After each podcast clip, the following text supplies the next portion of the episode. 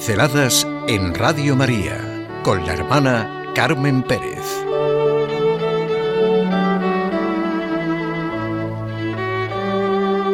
El otro es un don.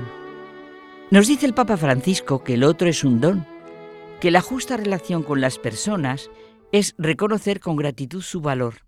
Desde luego la fuerza del hombre es el amor. No podemos separar el amor a Dios del amor al prójimo.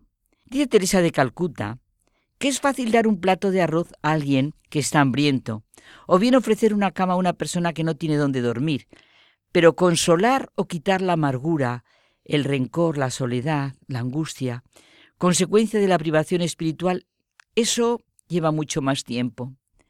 Dar realmente amor, vivir de lo que es el amor, es la gran fuerza de la vida. El amor es la fuerza del hombre, no se puede poner al ser humano entre paréntesis, incluso por fines que puedan parecer excelentes. Todo el que está pendiente de su dinero, de su placer, o vive con esa constante preocupación, no deja de ser una pobre persona. En cambio, cuando lo que tenemos lo ponemos al servicio de los demás, entonces nos sentimos ricos de verdad. Si pensamos con sinceridad en nuestras experiencias, en lo que hemos vivido, comprobaremos que las situaciones que nos han producido gozo y alegría no han sido tales por estar vinculadas a mayor comodidad o posesión de cosas materiales, sino que han sido las épocas en que hemos dedicado nuestras energías a algo bueno, en las que hemos proyectado lo mejor de nosotros mismos, en las que hemos creído y vivido que el amor es la fuerza de la vida, lo que genera confianza, fe, seguridad, esperanza. Hay un cuento con una moraleja. Una mujer salía de su casa y vio a tres ancianos de larga y blanca barba sentados al frente de su casa. No creo conocerlos, dijo, pero deben tener hambre. Por favor, pasen y acepten alguna cosa para comer. ¿Está su marido? le preguntaron. No ha salido. Entonces no podemos pasar, contestaron. Bueno, cuando llegó el marido a casa, le contó lo que había pasado. Bueno, pues ya estoy en casa, invítalos a pasar. La mujer salió e invitó a los hombres a que pasaran. No pasamos a una casa juntos, respondieron. ¿Y por qué? Uno de los ancianos le explicó. Su nombre es riqueza, y apuntaba a uno de sus amigos. Y apuntando al otro le dijo, Él es el éxito, y yo soy el amor. Después agregó, Ahora ve y habla con tu marido, y pensad juntos a cuál de nosotros deseas en tu casa. La mujer entró y le explicó todo a su marido. Qué bien, como solo puede entrar uno, pues que entre riqueza.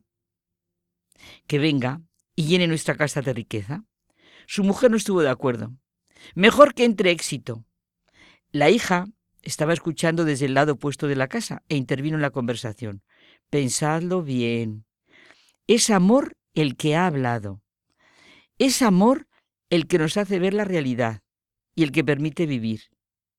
Vosotros ya estáis discutiendo entre riqueza y éxito.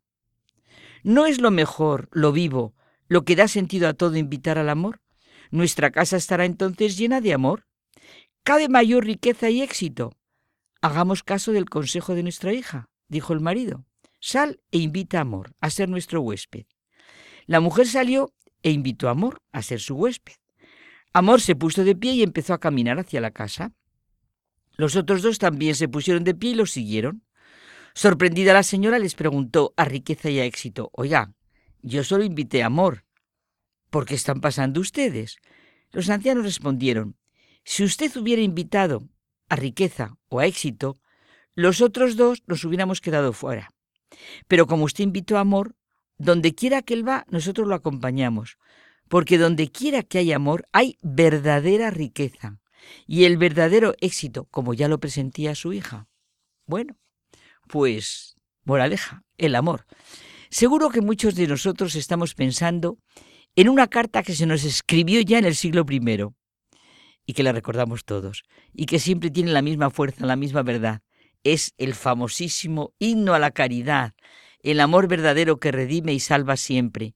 Aunque hable cinco idiomas aunque tenga muchos conocimientos sobre los temas más candentes, si no tengo amor, seré una persona destructiva. Porque solo con el amor se hace buen uso de todo. Solo el amor conduce la verdadera riqueza, decíamos, y el verdadero éxito.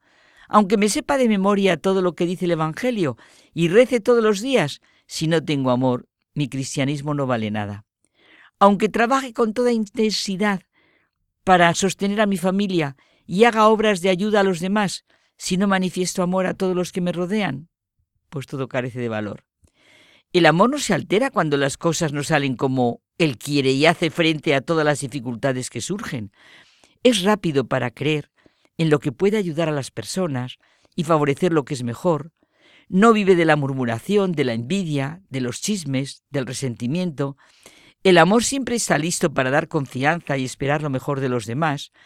El amor quiere ver desarrollar en los demás su plena capacidad y pone lo que está de su parte. El amor no falla nunca.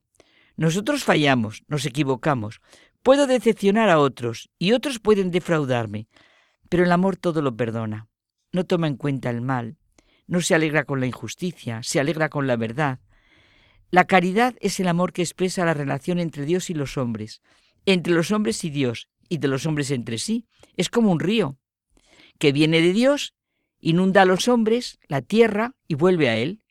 No se puede poner al ser humano entre paréntesis. Incluso por fines decíamos que puedan parecer excelentes. Siempre la gran fuerza y la gran ley es el amor. Eso es la esencia del cristianismo.